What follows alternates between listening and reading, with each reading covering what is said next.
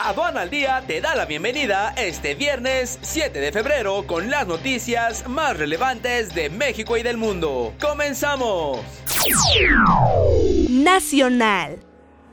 El Bank of America recortó su pronóstico de crecimiento para México este año, con lo cual se alinea a los recortes que varias instituciones han realizado en los últimos días. La institución informó que pese a que el consenso de analistas prevé que el Producto Interno Bruto registre una tasa de 1% al cierre del 2020, The Bank of America espera que la expansión sea de solo 0.5%, lo cual queda por debajo de su expectativa previa de 0.9%.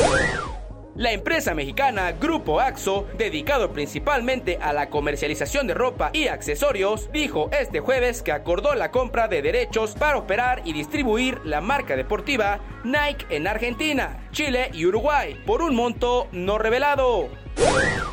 En sesión extraordinaria, el Consejo Técnico del Instituto Mexicano del Seguro Social, encabezado por el director general Zoé Robledo, ratificó por unanimidad el criterio que aplica el instituto para determinar como límite superior de cotización 25 salarios mínimos para el pago de las pensiones, al amparo de la ley del Seguro Social vigente al 30 de junio de 1997 internacional. El apetito chino por los filetes mexicanos y otros cortes de carne de res podrían aumentar en más del 40% este año, debido en gran parte a las interrupciones causadas por la propagación del nuevo coronavirus.